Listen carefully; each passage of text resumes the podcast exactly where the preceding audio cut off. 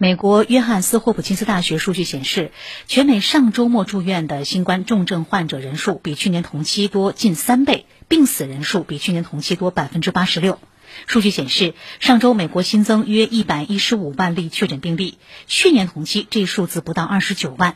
疫情反弹给美国多地医疗系统带来沉重压力。爱达荷州卫生部门七号宣布，在部分医院启动护理危机标准，定量配给医疗资源，只把有限的资源分配给有机会存活的病人。美联社报道，其他州也打算采取类似办法，以避免出现医疗资源挤兑。